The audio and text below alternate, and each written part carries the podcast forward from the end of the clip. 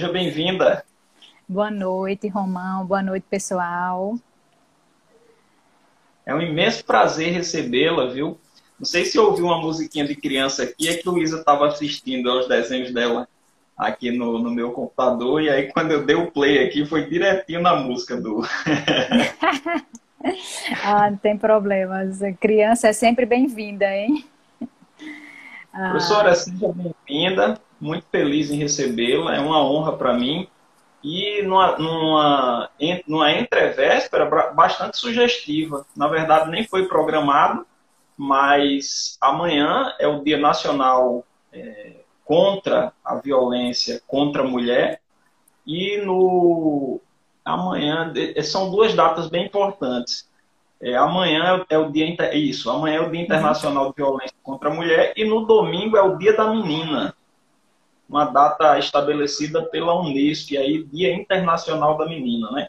Que as duas coisas marcam é, a, a, luta, né, contra a desigualdade contra a mulher, né? Parece redundante, mas é isso mesmo. Então, muito feliz em recebê-la.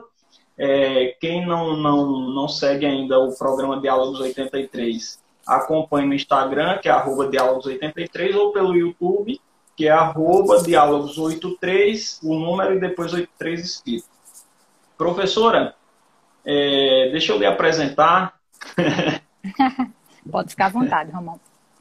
Professora Shirley Tagino, Tagino é, da UFPB, doutoranda em doutorando em educação, né, com um trabalho em andamento aí. Não vamos dar spoiler sobre o trabalho, né? Essas coisas não, a gente tem que ter muito cuidado, mas de antemão, adiante que o trabalho tem muito a ver com o tema que vai ser discutido hoje e de extrema relevância para a sociedade, principalmente, eu diria até para a sociedade mundial nos últimos anos, porque sempre enfatizo aqui que está havendo um, um levante é, ultraconservador, não há problema nenhum em ser conservador, mas ultraconservador é um pouco demais.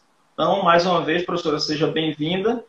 É, fique à vontade para dizer as primeiras palavras e muito feliz em recebê-la, viu? Ah, obrigada, Romão. E boa noite, pessoal. Boa noite, Romão, especialmente. E o nosso diálogo hoje né, vai ser com essa pauta né, sobre feminismos, sobre gênero em si, sobre essas perspectivas da sexualidade, né, o que é que a gente pode ver como tema.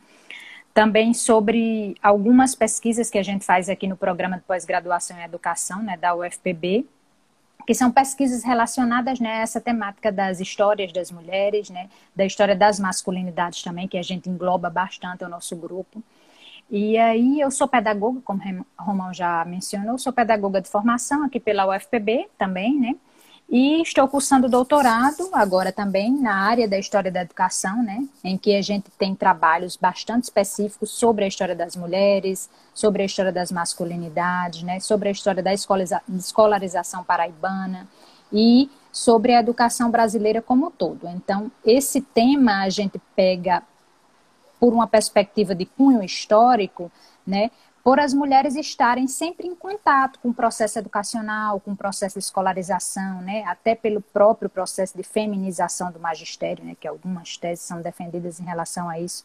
Então, essa figura da mulher, ela está sempre ligada a esse processo educacional, né, desde muito, muito antes. Então, é, não só do século XX, como a gente estuda muito, nem né, do 800, né, que, seria o, que é o século XIX, mas em outras perspectivas também. E aí, no mestrado, o Romão falou um pouco do doutorado, né, mas eu vou falar só por cima, porque a gente, eu estou estudando especificamente cinema agora no doutorado. E aí também com a mesma temática, né, de observar o gênero como uma perspectiva de uma representação do masculino e do feminino no cinema hollywoodiano, especificamente na Paraíba da década de 30. É, uma coluna no jornal União, né, que se propunha a falar sobre cinema, então analisa essas redes de sociabilidade entre os intelectuais que comentam sobre cinema na época, os próprios filmes, né, e a própria coluna como, como todo, e a recepção do público paraibano no entendimento do que eles tinham como a categoria e observação do gênero, né, do masculino, do feminino, em outras épocas.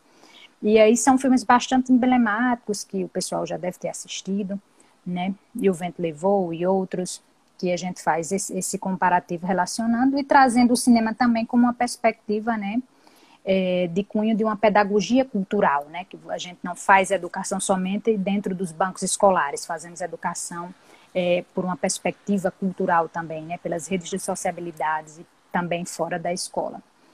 E aí, para a gente falar desse tema mais centrado, né, em mulher, capitalismo, em como se dá essa construção do feminino, do próprio feminismo, eu pensei em uma temática da gente entender um pouco né, essas perspectivas de como elas surgem é, em relação à própria formação do gênero, né, da palavra gênero em si, já que está tão debatido. Romão até citou a questão de um conservadorismo, de um ultraconservadorismo, né, tanto no Brasil quanto no mundo, que essas coisas existem e, e, vão sempre existir, né, como diz o poeta Mayakovsky, a gente não rompe tudo de vez na história, né, a história vai como uma quilha cortando uma revolta, né, às vezes ela está bem mais avançada e problemática, mas às vezes ela também está mais calma. Então, essa questão do gênero a gente começa a discutir muito, né, pela mão das feministas é, anglo-saxãs, principalmente em meados do século XX, né, quando elas começam a transformar essa questão da observação do que seria sexo, ele passa a ser a palavra traduzida para a palavra gênero, né, gender, e elas mudam o, termo saindo de sexo para gênero, né? Então a gente começa a observar essa questão de rejeitar um determinismo biológico que a gente tinha enquanto feminino, né? Enquanto masculino também, implícito na, nessa questão do gênero para observar essas diferenças sexuais, né? A gente observa que, por exemplo, não é circularmente falando biologicamente que um gênero está descrito e posto, que ele não vai se transformar mediante as caracterizações culturais, né? Você vê que, por exemplo, a mulher sertaneja ela tem um padrão de ser mulher, é, a mulher da capital ela tem outro padrão diferente de ser mulher, mas que todas realmente se transformam em mulheres, né? Eu estava, a gente discute muito no grupo de estudo também, né? Essas questões dos diversos tipos de feminismo e eu, a gente se deparava com uma questão que a Bell Hooks colocava que é uma autora também para o pessoal que quiser pesquisar aí, que é feminista, uma feminista negra, né? É, muito, muito, radiante no movimento negro e, e, maravilhosa, escreve muito bem. A Bell Hooks, ela é norte-americana. Então, ela traz essa perspectiva também, né? De a gente primeiro cria essa consciência do feminismo, né? E a consciência de como o patriarcado nos oprime enquanto feminino e até enquanto sujeitos masculinos, né? E até enquanto sujeitos que estão envoltos dessa perspectiva tanto capitalista quanto enraizada nos processos de uma religião mais fundamentalista. E aí a gente vai começando a observar uma série de perspectivas através de movimentos históricos que vai nos fazendo avançar, né? Seja em termos de escolarização dos homens e das mulheres, seja em termos de observar a criança, né? Que o conceito da infância também muda durante um tempo e está muito imbricada em relação à questão da maternidade. E aí, nossas pesquisas se centram mais nesse sentido, né? De história das mulheres, de observar essas professoras também aqui no estado da Paraíba. Por exemplo, Romão me perguntava sobre a questão da minha dissertação e eu relatei para ele, não, eu estudo três, estudei três mulheres paraibanas, né? São três professoras de cunho muito relevante aqui na Paraíba é, no começo do século XX, uma chamada professora Albertina Correia de Lima, outra, o pessoal que estuda comigo, que deve estar por aí, que já, já conhecem as professoras, Analice Caldas de Barros, também tem uma representação muito forte, e a professora também Alice de Azevedo Monteiro. Então, são três mulheres que a gente uniu nesse, nesse grupo de intelectuais mulheres, né? Vale a pena frisar que são intelectuais mulheres, porque até então a gente frisa muitos homens como intelectuais, por isso que a gente faz essa jogada de mexer também na linguagem, né? trazendo sempre o A para as discussões e tentando fincar esse lugar do feminino. Né? E aí essas três mulheres são, são professoras, foram na verdade, né? estão materializadas na pesquisa, por isso que eu falei são, mas elas foram professoras nas décadas de 20, 30 e 10 nasceram no finalzinho do século XIX, né? E aí fizeram parte da imprensa paraibana também, que era um lugar completamente masculinizado na época, né? Fizeram parte de vários processos educacionais brasileiros, né? Principalmente nessa primeira, nessa primeira metade do século XX, escreveram bastante livros, escreveram muito na imprensa. Então, primeiramente a gente deve situar que esse lugar do gênero, né, as mulheres estão sempre participando também desses movimentos. Elas realmente é sobre elas que o silêncio pesa mais, mas elas não deixam de estar nos lugares em determinados momentos históricos, né? Então a gente quando começa a falar de gênero em algumas épocas, principalmente a partir da década de 60, 70, a gente começa a rejeitar esse determinismo biológico, né, que era implícito nos usos do sexo masculino e feminino, e começa a ver as diferenças entre as construções culturais, né, que são, dada pelas, são dadas pelas mulheres e pelos homens. Então, não é negado, obviamente, a biologia, mas é enfatizado deliberadamente essa questão da construção social, né? Então, construção histórica, social, que é produzida sobre essas características biológicas. Assim como acho que a gente lembra, o pessoal deve lembrar daquela famosa frase da Simone de Beauvoir, né, que ela nos conta remonta para a gente aquele quadro do, do ser feminino e do segundo sexo, né, que ela diz que é um sexo que está à margem do sexo geral, que seria o, o masculino. E aí ela vem nos dizer que não se nasce mulher, né, a gente se torna. Mas é exatamente por causa desse processo cultural, não é que a gente vai deixar de ser mulher ou não, e também, obviamente, que a nossa sexualidade né, e orientação sexual não vai ser interferida por causa disso vai variar, obviamente, de pessoa para pessoa, personalidade e construção de orientação sexual. Então, a gente deve observar nesse sentido. E o feminismo, obviamente, ele nasce com essa perspectiva, né, de trazer a igualdade de gênero, né, de fazer um melhoramento nessa sociedade para que realmente as mulheres, já que eram silenciadas, né, venham trazer suas contribuições, venham trabalhar, venham existir de fato enquanto seres humanos. É, a historiografia mundial em relação às perspectivas do feminino, né, com uma teórica chamada Michelle Perrault, francesa, que remonta essa história, o quadro das minhas, minha história das mulheres, que é a própria história dela, é imbricada em termos da história das mulheres. Ela vem nos dizer que a história dos homens pobres, a história dos deficientes, a história dos subalternos, né? Dos gays, de lésbicas, de, de pessoas que estavam e estão na invisibilidade elas é tão trágica quanto a história das mulheres. Então, outros teóricos já afirmam que é o preconceito mais instituído na sociedade durante milênios e durante vários séculos, que é o preconceito contra o feminino. Você veja que em relação à homofobia, né, quando a gente vai falar do que é ser homem, do que é ser mulher, quando a gente vai criticar, né, alguns grupos vão criticar é, criticam o feminino, né? Daquela perspectiva da masculinidade. Nossa, os homens são criados por nossas mães, nossas tias, né? Nós temos envolto a perspectiva feminina como toda. Então, por que não denotarmos no nosso caráter diário, do dia a dia, traços femininos? Então, quando a gente vai subjugar alguém, já chama esse homem, né? Que já é enraizado no machismo de maricas, de mulherzinha, então, toda essa construção social realmente ela se faz presente e vai mudando ao longo dos séculos, ao mesmo passo também que a educação vai se fazendo, né, que a gente vai estudando outras perspectivas, sem deixar de lado esse grande movimento, né, que é chamado de feminismo, que ele não é o contrário de machismo, ele é para igualar, né, para dar equidade ao sentimento e à organização estrutural da sociedade e que a mulher realmente tenha sentido, tenha valores, seja emancipada, seja autônoma, tenha direito ao trabalho, porque até então a gente não votava, né? No século XIX a gente não votava. A França começa a votar no finalzinho do século XIX, as mulheres francesas. E aí aqui no Brasil a gente começa a votar em 1932, né? E essas mulheres paraibanas participaram dessa perspectiva de luta pelo voto feminino, né? Então elas estão lutando aí 1932, a professora Analice Caldas de Barros, professora Naide Beiriz, Eudésia Vieira, uma mulher negra na época formada como médica, e elas estão lutando por esses espaços, porque é tão difícil ser mulher na sociedade, né? É tão complicado, a gente vive à mercê de muitas questões. Romão levantava a questão da violência, violência doméstica, violência psicológica, né? Assim como é difícil ter, estar em outros quadros sociais, em outras dinâmicas que são múltiplas aí.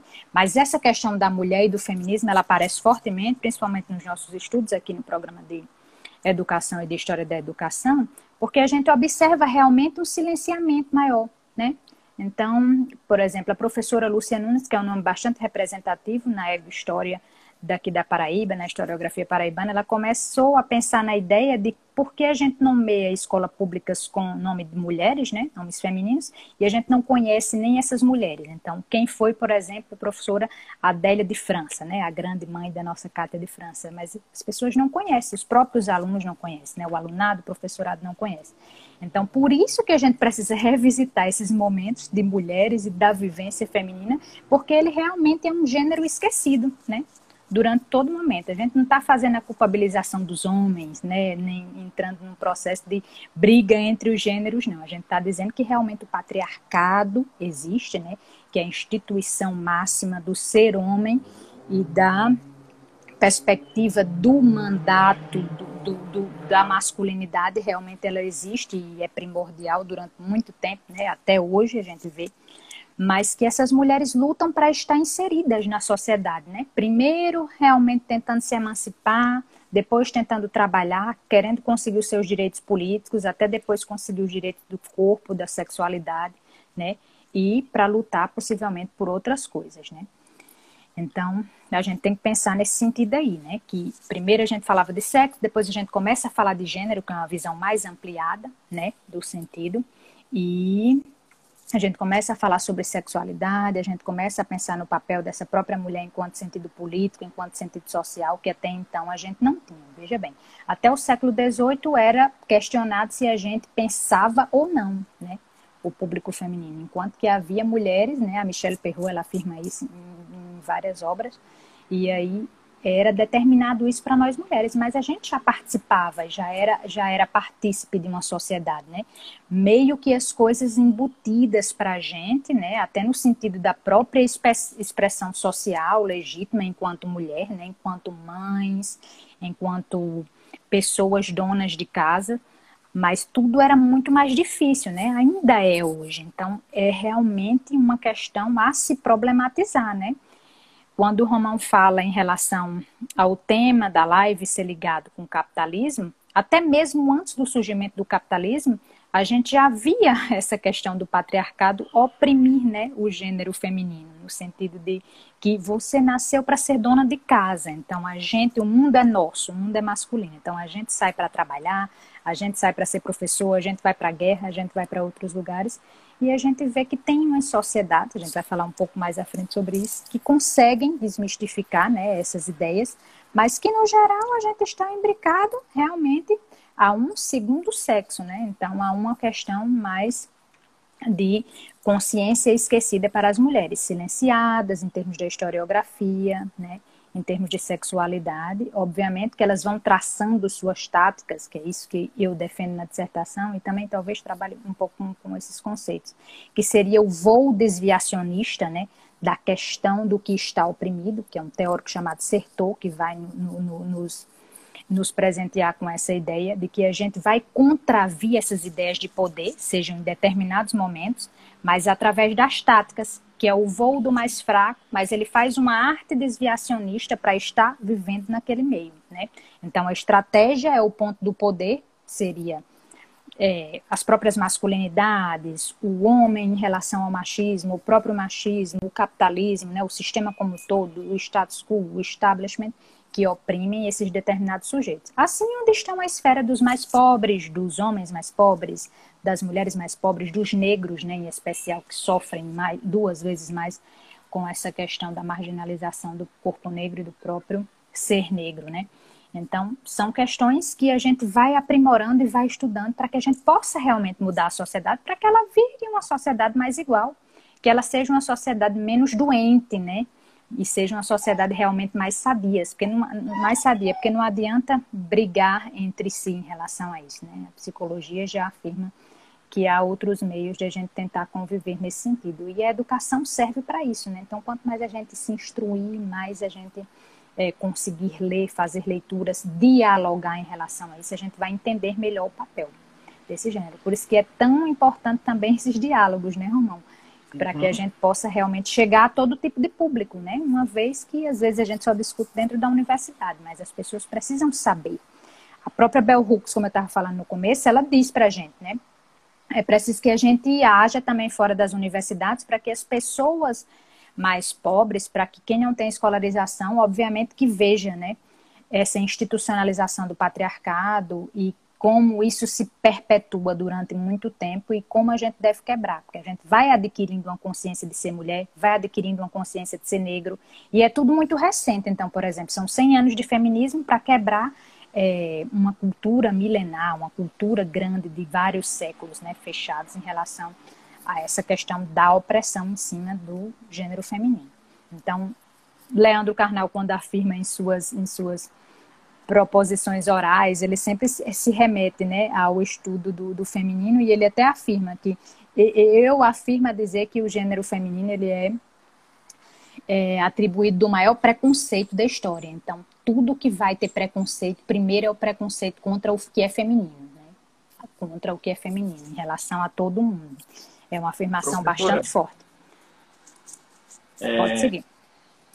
Essas explanações iniciais já rendem algumas anotações, algumas muitas anotações, né? Então, em primeiro lugar, uma boa noite a todo mundo que está assistindo a live, em especial a Sharia de Víncula, que acredito foi sua colega, não sei se no mestrado ou se no doutorado, e é uma grande amiga minha, disse que não ia perder essa live por nada. Então, um abraço para ela um abraço a todos que estão assistindo. E, professora, a minha pergunta, a minha primeira pergunta é a seguinte: a mulher tem uma forte participação, sempre teve, inclusive, uma forte participação econômica, política, social. O que ela não tem é reconhecimento dessa participação. Não sei se a senhora concorda. Uhum. E a minha pergunta vai nesse sentido essa relação desigual que a, a mulher ocupa hoje, ela foi mesmo construída ou ela sempre foi desse jeito? Então, ou enquanto... seja, não sei, não sei se, se, se, é, se, se foi clara a pergunta.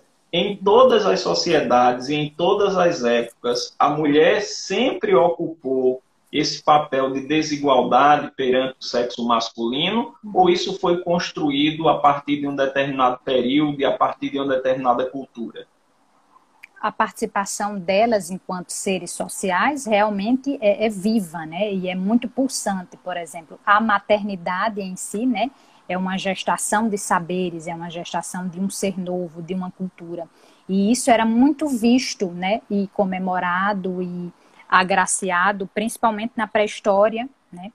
um pouco em algumas culturas na antiguidade, e óbvio que a gente tem culturas, por exemplo, indígenas, né, que realmente pregam muito pela visibilidade feminina. Mas enquanto contemporaneidade, enquanto idade média, né, enquanto até na própria antiguidade, Grécia Antiga, a gente fica realmente à margem do processo social e cultural porque a gente não está na vida política nem na vida pública. Então, na cena pública, praticamente a gente é apagada. A gente está lá enquanto tática, mas o silenciamento da história é muito grande. Então, por exemplo, é, havia a mulher de Pitágoras, né, que consegue fazer a faculdade dele viva quando ele, quando ele morre. Havia mulheres na Grécia Antiga, mas elas são invisibilizadas. Então, com o passar de outros momentos históricos, né, historiadores começam a estudar outros sentidos e outras questões mais culturais dessas pessoas que estavam silenciadas. Então a gente não via muito isso. Primeiro realmente chega nesse processo intelectual da academia, né, para que depois saia e a gente comece a fazer um debate político na cena pública, até desse transente do que seria é, o que é cultural, o que seria popular, fora do erudito, para que a gente comece a entender. Até então não era construída essa questão de, ó, oh, vemos o patriarcado como uma coisa que nos oprime, né? Século XVIII, não, algumas deviam saber, né? Mas como elas iam ter forças para lutar contra aquele mundo completamente masculinizado? Se até então é, não sabia se ela pensava ou não, por exemplo. A própria igreja, em relação a Idade Média, por exemplo, há uma supremacia masculina, né? Há estreitamente a visão patriarcal, então é, o discurso da igreja realmente é só sobre os homens, o que é ser homem, a mulher fica completamente invisibilizada. E aí por exemplo, aqui no Brasil, 1500, 1550, com a chegada dos portugueses, alguns indígenas começam a ver diferente essa história do feminino. Né? E aí, por exemplo, enquanto a gente tinha uma sociedade mais igual, tribal, claro que as mulheres têm papéis né, dentro dessa sociedade tribal. Por exemplo, nos próprios tupinambás, é, as mulheres, que, que, realmente é uma tribo indígena brasileira, né?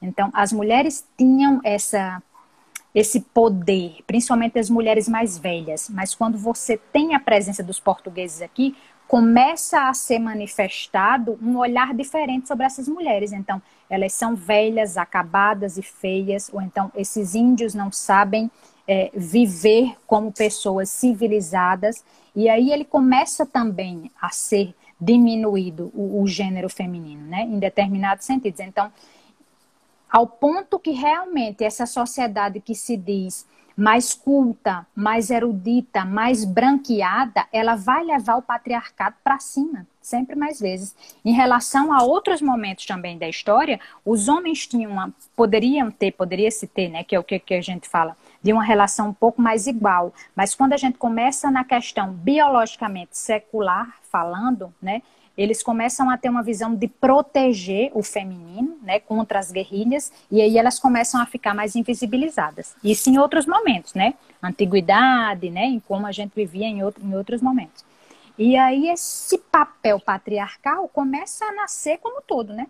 Quando a gente começa a ver as questões depois de Cristo, aí é que a gente vê, né, o processo da Idade Média se moldando em termos de patriarcalismo, né, e subjugando o papel do feminino né? É uma questão bastante, bastante óbvia. Mas, por exemplo, é um papel realmente construído. Só que, Romão, construído ao longo de séculos, né? Construído ao longo de séculos, por isso que é difícil quebrar.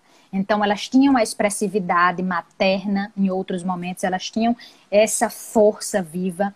Se falando dos indígenas brasileiros, por exemplo, os rituais antropofágicos aqui no Brasil com os tupina, começam com os tupinambás, né? Em termos de pesquisa, a gente estuda isso e aí começam com os tupinambás, e aí é uma mulher que começa a fazer o ritual antropofágico, porque é uma mãe indígena, uma mulher mais velha, que os, os europeus chamam de selvagens dos seios caídos, que morde no ombro um rapaz, um indígena, que tinha matado o filho dela. Uma luta de tribo, ele tinha matado o filho dela. E aí ela começa a ser vista como tão forte que aí os homens pensam, né? Repensam. Nossa, a gente tem que ser mais forte no sentido do que essa, essa nossa avó, essa nossa mãe, essa nossa matriarca. Né? Porque a gente tem uma representação de poder de guerreiro maior. Então eles passam a fazer ritual antropofágico, mas por, pelo caráter bélico dessa mulher, né? Enquanto guerreira de enfrentar aquele guerreiro e arrancar um pedaço daquele ombro. Então a gente pode observar, sim, é construída ao longo de séculos e séculos, né? Então a organização do patriarcado ela se afirma, ela se forma, ela predomina, ela tem a autoridade paterna e elas estão existindo lá, mas realmente a dominação masculina é mais forte. Não quer dizer que a gente não exista, mas a gente não aparece muito, né? É, um abraço, é, fazer uma, um parêntese aqui para mandar um abraço para Jarlison, que nos concedeu a entrevista semana retrasada, e um abraço para minha querida aluna, Luciana, que está direto de Pernambuco, dizendo, Oi, Romão, um abraço. É, professora, dizer ao pessoal que quem quiser fazer pergunta, quem quiser interagir, fica à vontade também. Esse é o momento de tirar as dúvidas a respeito dessa, de toda essa construção histórica, socioeconômica, é, que, vou dizer assim, que subjugou a mulher durante séculos. Né? E a minha próxima pergunta é o seguinte, é, em algum momento histórico é parecida com a primeira. Em algum momento histórico, em alguma sociedade, a mulher ocupou ou ocupa um papel hierarquicamente superior ao do homem. E, e essa pergunta me veio porque eu estava ouvindo rádio, é, na, acho que eu estava ouvindo a CBN, e disseram que as mulheres são mais instruídas que os homens, mas mesmo assim, hoje, na nossa sociedade, ainda ganham menos. Uhum. Aí eu gostaria de saber se existe alguma sociedade, ou existiu alguma sociedade, que a mulher ocupasse esse papel hierarquicamente superior ao do homem, ou pelo menos igual. Então, são questões históricas que a gente pode ver distinguindo décadas, realmente anos, e algumas sociedades específicas. Por exemplo, Se a gente for falar na questão da contemporaneidade, a gente pode observar um bom exemplo de Ruanda, né? Porque em meio àquela tragédia e aquel, todas aquelas mortes dos homens de Ruanda, que foram mais de 800 mil pessoas, né, 800 mil homens, então a sociedade ficou meio que em, franga, em frangalhos no tecido da diferença dos gêneros, né? Então você rompe, tira aqueles homens e aí quem assume aqueles papéis e aqueles lugares de poder são o feminino, é o feminino, né? Então essas mulheres a partir de 1994 começam a trabalhar em lugares que antes não era permitido para elas, né? Diferente também um pouco da nossa cultura aqui brasileira, latino-americana do sul, né? Que a gente já trabalhava e já exercia alguns papéis. Então vai variar muito de cultura para cultura e de década e século para século. Porque, por exemplo, a gente está falando do finalzinho do século XX, né? Mas como algumas mulheres lá não participavam de, de algumas atividades. Então, começa, por exemplo, um processo de trabalho em que elas ocupam lá os cargos trabalhistas mais bem pagos, e a maior parcela da mulher trabalha mais do que o homem. Se eu não me engano, é 80%, 88% da parcela do público de trabalhadores é feminina. Então, elas estão na política, elas estão no jornalismo, elas estão sendo donas de casa também, mas estão no professorado, no exército e na polícia, que até então não tinha entrado. E aí varia um pouco, né? A gente sabe que o silenciamento é comum, né?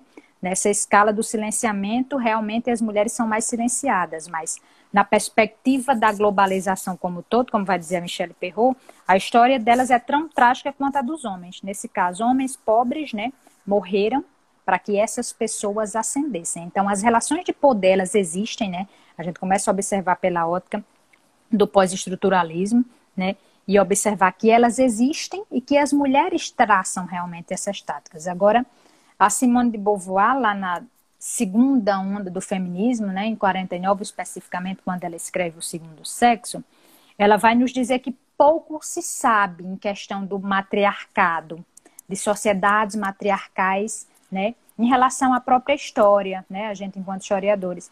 Agora, outras culturas, né, são bastante estudadas, por exemplo, na antropologia se tiver alguém da antropologia aí, pode citar algumas tribos indígenas em que as mulheres teriam uma força matriarcal, né, que a sociedade seria realmente comandada em cargos hierárquicos mais por mulheres. Agora a gente tem algumas experiências de tribos também, de comunidades, agora na contemporaneidade.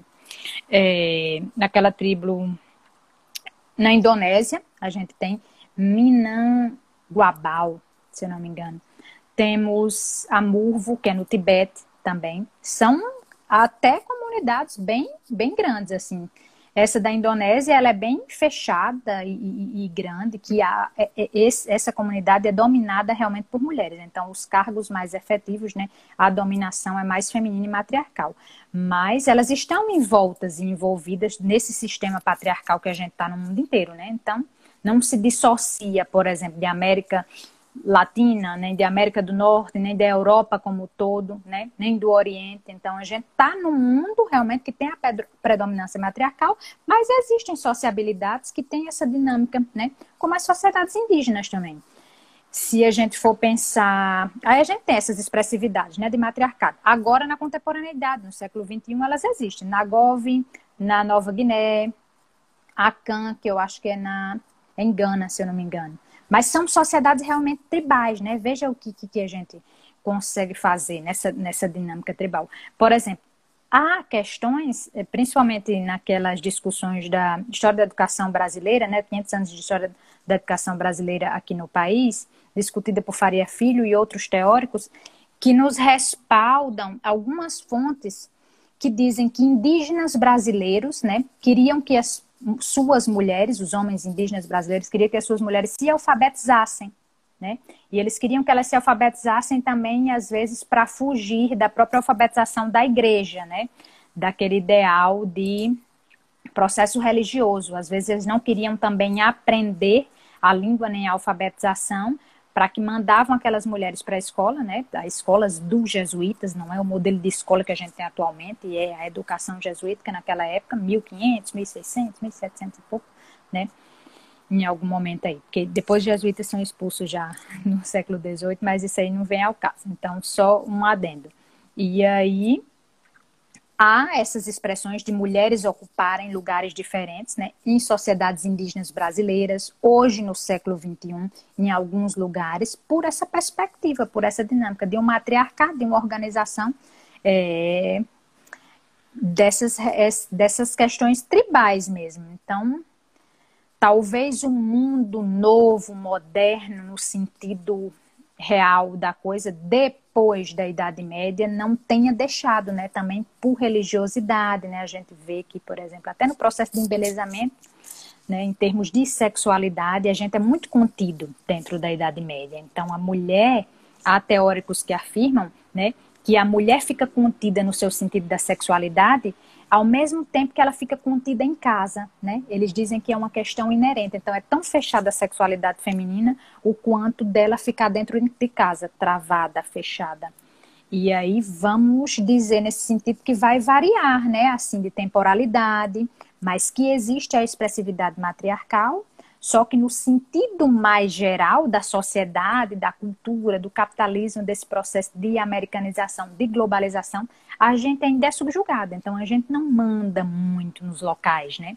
Você vê que essas mulheres daqui paraibanas da década de 30, elas usam de artimanhas, de táticas também, para estarem ali dentro daquele meio, né? Articulando a sua própria vivência. Pronto. No próprio feminismo negro, né?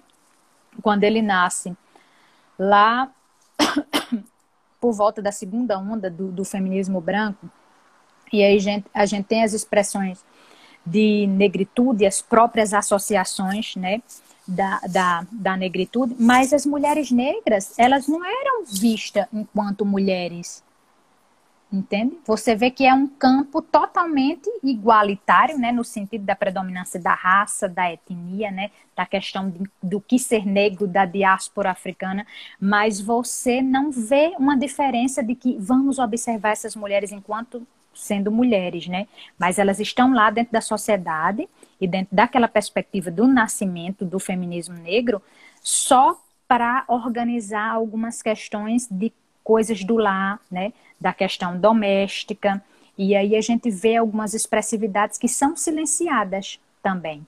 E aí o feminino, né, recai novamente nesse silêncio, principalmente quando você é mulher negra, né? A gente estudava ontem é, a biografia da Adélia de França, né? Novamente a, a mãe da Kátia, e aí a gente via no quanto ela batalha e ela sofre na década de 30 para ser professora, para se afirmar enquanto mulher negra. Ela nem, na verdade, consegue se construir no ideal de mulher negra daquela época, porque ela não se conhecia em relação a isso. Então, entende que é muito novo para a gente enquanto mulher, principalmente o feminismo negro, né? Então, naquele momento que as brancas estavam, década de 20 do século passado, década de 30, enquanto as brancas estavam tentando penetrar espaço para votar, para se emancipar, os negros ainda estavam sendo vistos como desumanos, né, como não humanos, né, a caracterização do povo negro. Então essas mulheres negras lutavam mais ainda do que as brancas para se afirmarem enquanto mulheres, enquanto negra, né? Então a frente negrina, que era o movimento que, que a gente tinha de relação, de construção da identidade negra naquele momento, década de 20, 30, era tinha um jornal, tinha a expressão, né?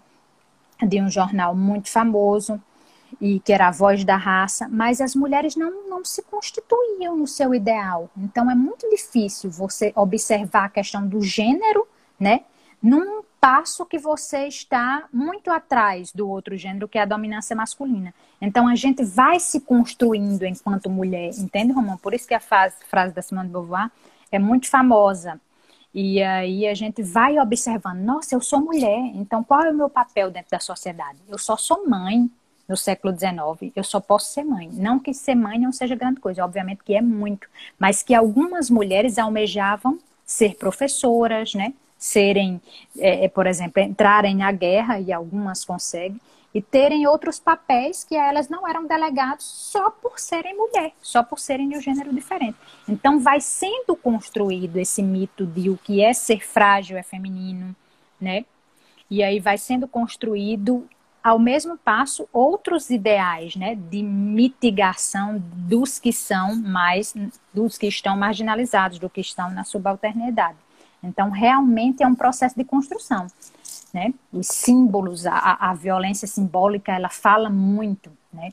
E aí, responde, eu acho que a primeira pergunta e a segunda, para a gente entrar no debate. Professora, é Mauro, deixa eu voltar aqui. Não, Mauro não, perdão. Glauco, Mauro foi antes. Deixa meu abraço para Shirley, minha querida contraparente.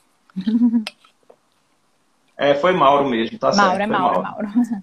Mauro colocou aqui: o conservadorismo batizado de ultra prega pela manutenção dos valores, mas nossa sociedade é tradicionalmente racista, preconceituosa e desigual. Por que ainda existem mulheres que apoiam isto? Na verdade, foi bom ele ter feito essa pergunta, porque ele antecipou a, a próxima pergunta, que seria exatamente essa, né? E aí, é, vou aproveitar e já fazer as outras perguntas. Pode ser, professora? Pode, pode. Então ele está perguntando por que ainda existe mulher que apoia isto, esse ultraconservadorismo, essa sociedade racista, preconceituosa, desigual. Uhum. Eu acho que foi. Não, aí Glauco, Glauco foi, perguntou o seguinte: não sei se cabe a pergunta, mas em algum momento a igreja tratou Maria de maneira distinta do, da que é tratada hoje, tá? que é, eu acho que ele, quis, ele afirmou que Maria é colocada em segundo plano com relação a Jesus. Uhum. É, e se não, se ela sempre foi exaltada, como justifica, é, justificativam esse rebaixamento do. Aí não entendi. É, não sei se cabe a pergunta, mas em algum momento a igreja tratou Maria de, de maneira distinta da que é tratada hoje. E se não, se ela sempre foi exaltada, como justificam esse rebaixamento? Essa é a pergunta. É, tá? Se ela sempre foi polêmica, exaltada. Né? É, polêmica, porque assim, a, a professora Isabela Anchieta, ela faz bastante estudo em relação à história das mulheres, principalmente com figuras religiosas, né? Então, eu acho que ela poderia falar nessa questão de uma mariologia mais apurada. Mas o que a gente vê é que há um endeusamento, mas enquanto maternidade, né? enquanto ser a mãe de Jesus. Então, me parece, porque também não, não, sou estudiosa do caso, nem da religiosidade, nem dessa mariologia, né? o pessoal da, da ciência das religiões explicaria melhor, mas me parece que realmente é uma identidade constituída na maternidade, em que ela não tem exaltação nenhuma enquanto mulher, né, enquanto ser feminino. Então, me parece que denota uma santidade, né, principalmente já para entrar nessa ideia da castidade feminina, né? Para você cortar esse processo da sexualidade feminina, né? Principalmente que acontece na Idade Média, né? Então, até os banhos a gente não deveria tomar muito, porque faria as pessoas praticarem, né, ideais de sexualidade. E aí você poderia ter um contato maior com o sexo, com o corpo. Então, você preza muito por esse sentido do casto. E aí as mulheres estão afastadas né, desse ideal de, de uma sexualidade mais aflorada. A gente vê isso nas mulheres negras, né, que já são subjugadas e são tidas como mulheres mais fáceis, né, lá no século XX em outros momentos, no XIX em outros, né que aí os teóricos vão dizer, né, que o Brasil ele é feito desse estupro da mulher negra também, né? Então, em questão da de Maria, né, como mãe de Jesus, eu acho que há realmente uma exaltação por ela ser a mãe de Jesus, não por ela ser um símbolo de luta. A gente vê que tem algumas santas, né, que tem essa representatividade de um caráter mais bélico. Eu acho que Santa Luzia, Joana d'Arc, mas eu não sei se Joana d'Arc é vista como santa e, e, em alguns outros momentos, mas eu acho que é uma identidade de um sujeito mais enquanto maternidade, enquanto maternagem mesmo. Ela gerou Jesus, então é importante por causa disso. Você vê que na diferenciação no protestantismo, né, ela é respeitada, mas não tanto, é, é mais silenciada, né? Ao mesmo uhum. passo, como é diferente, como a gente tem que observar por, por uma dinâmica dessas estruturas das relações de poder, porque até em questão da gente falar do protestantismo, o protestantismo em algum determinado momento ajuda o feminino no século XVI, né, no XVII, porque ele quer que a gente tenha, né, mais mulheres sendo protestantes, né, em algum momento. Então ele faz com que as mulheres se alfabetizem, os padres alfabetizavam e elas se alfabetizavam para elas lerem a Bíblia protestante, para elas serem protestantes, né. Então é um movimento de ajuda, mas ao mesmo tempo de silêncio, né. Então é como se o patriarcado como todo ajudasse só na dinâmica da estratégia. Eu ajudo para manter a manu... ajudo para manter a manutenção do meu status quo, né? Então eu dou uma migalha e vocês me ajudam nesse sentido, mas vocês também se favorecem, porque realmente elas não iam ser bobas de não se favorecerem, né? Em vários momentos, em várias dinâmicas, em vários séculos. E aí realmente é uma ajuda que é dada, mas pede aquela troca, né? Pesada. E aí em relação a Maria, eu creio mais que é nesse sentido. Se tiver alguém que, que entenda mais, pode nos falar também e a gente vai debatendo, né? Então é muito é. dessa questão identitária, né, do ser construído, do ser cultural enquanto feminino e tanto nessa questão da representação religiosa, né, porque veja em outros momentos como a gente tem Eva, né? Então ela já começa a ser subjugada, né? Ela é mãe, né? Ela gera vários filhos, mas ela é quem apresenta é, o mal ao homem, né? Então já tem aí, ela vem da costela de Adão, né? Ela não pare, ela não, sabe, ela vem já subjugada. Então, é uma construção. E a gente sabe que esse determinismo religioso se dá muito dentro da sociedade da Idade Média, né? Na Grécia Antiga a gente via outro ideal de representação, né? Lá, quando a gente falou na Antiguidade, a gente via até a maternagem, né? Sendo valorizada, e elas enquanto mulheres valorizadas, mas vai variar também. Quando os homens passam, né? A, a, pensar em guerras, em lutas, em outras questões, eles começam a dizer: eu vou proteger você, né? Em determinado sentido. Começa a dizer: eu vou proteger você, então você vai ficar abaixo de mim, né? Aí depois de Cristo a gente tem outra dinâmica. Aí na Idade Média realmente se consolida né, essa questão do, do subjugamento, do, do silenciamento feminino. E ao passar do tempo. Então são questões que a gente realmente pondera né, a dinâmica história para não fazer nem o anacronismo, né, se colocar em outro tempo para não diferenciar tanto, para a gente não, não, não fazer realmente injustiças, né? E aí uhum. eu acho que é nesse sentido. Mas... Aí o Glauco... Pronto, pode falar. O Glauco, Glauco continuou e disse assim, papel feminino, quando tinham como modelo uma mulher. Espero que entenda a inquietação. Eu acredito que o Glauco é, esteja falando em... Não sei se é isso. Eu vou fazer uma, uma, uma interpretação bem subjetiva do que ele está dizendo. Eu acho que ele, na verdade, está usando Maria como símbolo para falar de uma coisa que é muito debatida hoje também, que é a questão do sagrado feminino, né? Então, talvez seja isso, não sei. É, mas tem mais perguntas aqui. Aí, verdade, é uma construção. Abaixo. Eu vi já, beleza. E a primeira pergunta que ele fez foi com relação a por que as mulheres apoiam esse, essa cultura conservadora se ela é racista, se ela é preconceituosa, se ela discrimina inclusive a própria mulher. Uhum. A primeira pergunta, a pergunta lá de cima.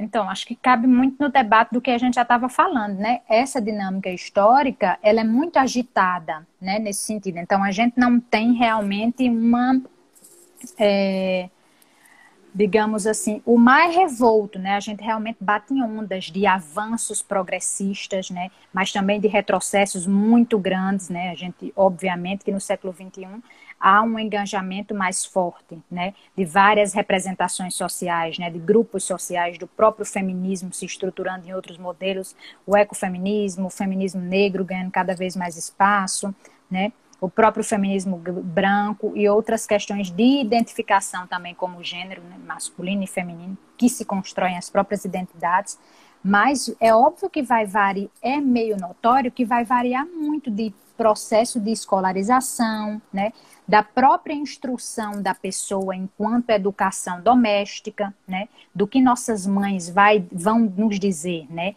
do que aquela vivência delas enquanto nossas avós, que também sofreram bastante silenciamento, e bisavós, né, vão nos dizer em relação a isso. Então, a gente não tem que julgar também tanto e tentar mais ensinar, né, a gente sabe que é óbvio que há coisas que não tem como conversar, como fascismo, como nazismo, né, que a gente tem que combater como racismo, devemos sempre ser antirracista. Mas, no geral, a gente tem que ensinar e educar esses meninos, né? se portarem de uma maneira mais diferente, aos racistas não serem racistas, né?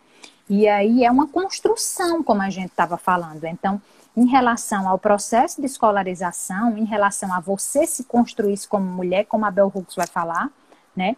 É uma questão do machismo realmente ser enraizado na sociedade e às vezes as mulheres não veem isso, né? Então é preciso que haja leitura, é preciso que a escola debata, né? É preciso que a gente fale muito disso nas universidades, que as universidades saiam de dentro dos muros da escola e ensine mais as pessoas. Você veja que as pessoas têm dúvidas até sobre o que é o feminismo, né? Tem mulheres que realmente são instruídas e trabalham em outros campos, em outras áreas, mas que não sabem se colocar em relação a essas questões. Então, é novo no sentido do ponto de vista histórico, né? São 100 anos de construção, mas é, essas identidades são sempre construídas, né? Nada é dado ou acabado. A própria é, Michelle Perrault vai dizer, né? A gente está sempre invocando começos obscuros ela nunca é terminada, essa revolução do gênero. Nunca é terminada. A gente está sempre invocando começos obscuros. A gente tem que voltar lá no passado para identificar e para tratar dessas questões. Então, a gente vai se constituindo enquanto mulher e se construindo enquanto mulher durante muito tempo. Então, por exemplo, a gente citava o exemplo da Adélia de França, né? Ela, na década de 30, 40, não se via nem enquanto mulher negra. Então, ela estava imbricada, às vezes, num sentido é, de, de, própria violência simbólica, né? Das pessoas, os alunos às vezes falavam que ela, ela é uma professora ótima, mas ela é uma negrinha. Ela é uma professora ótima, mas ela é uma negra honrada, mas ela é uma negra honesta. Então, esse processo né, de entender-se enquanto mulher, de entender-se enquanto é, homem também, de entender-se enquanto nessa pluralidade, nessa construção identitária, vai se dar com o passar do tempo. Então, realmente a gente precisa de ajuda para que a gente possa aprender e para que a gente possa né, dizer aos outros como é as coisas e como são né, as coisas, como é o mundo. Então, tanto na dinâmica de gênero quanto na bissexualidade, as identidades elas são sempre construídas, não são dadas e nem acabadas. A gente vai precisar aprender, a gente vai precisar ensinar essas pessoas. Infelizmente, tem gente assim, né? Mas também nem tudo é perfeito. É como a gente já citava o, o o poeta, o Mayakovsky, né? Ele diz, não é dada a história, ela não é, não tem ruptura grande, né? Então a gente vai mudando, vai avançando, vai retrocedendo e as coisas vão acontecendo, né? Vamos ver mais o que o pessoal comentou. Professora, é, deixa eu voltar aqui uma questão que eu não entendi muito bem. O pessoal está discutindo sobre Maria Madalena, que há duas leituras teológicas, inclusive. Uma que ela era prostituta, a outra que ela era um apóstolo de Cristo, mas aí foi tratado como prostituta por ser mulher. E aí são leituras teológicas, né? A gente for, for entrar nessa seara aí vai dar uma confusão danada. É, eu indicaria as leituras da professora Isabela Anchieta, porque ela realmente é especialista, principalmente nessas questões da feminilidade voltada para o sentido religioso. Então dá para procurar os livros dela, ou eu acho que. E ela está no Instagram também, Isabela Anchieta. E é realmente uma pesquisadora da, da da área, porque a gente na história da educação especificamente não estuda, né, nesse sentido, a feminilidade e a mariologia. O pessoal da ciência das religiões, se tiver por aí, pode dar uma ajudinha pra gente. Pronto. Mas eu não sei se estão.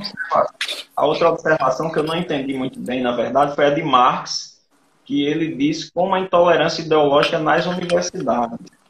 E aí é, faltou Marx dizer que universidade, se pública ou privada, é, e, e, de que estado, de que região, porque a gente não pode é, trazer universidade, nas universidades, né? Mas que universidades públicas, privadas, em que, em que região, em que estado.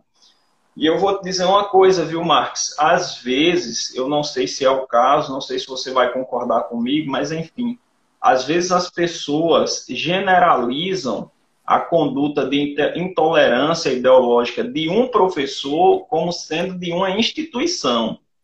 Então, assim, se houvesse intolerância ideológica na universidade, é, nem esse professor que eu estou citando como intolerante, ele estaria presente lá.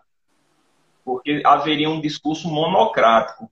E aí não há discurso monocrático na universidade. A universidade ela é plural.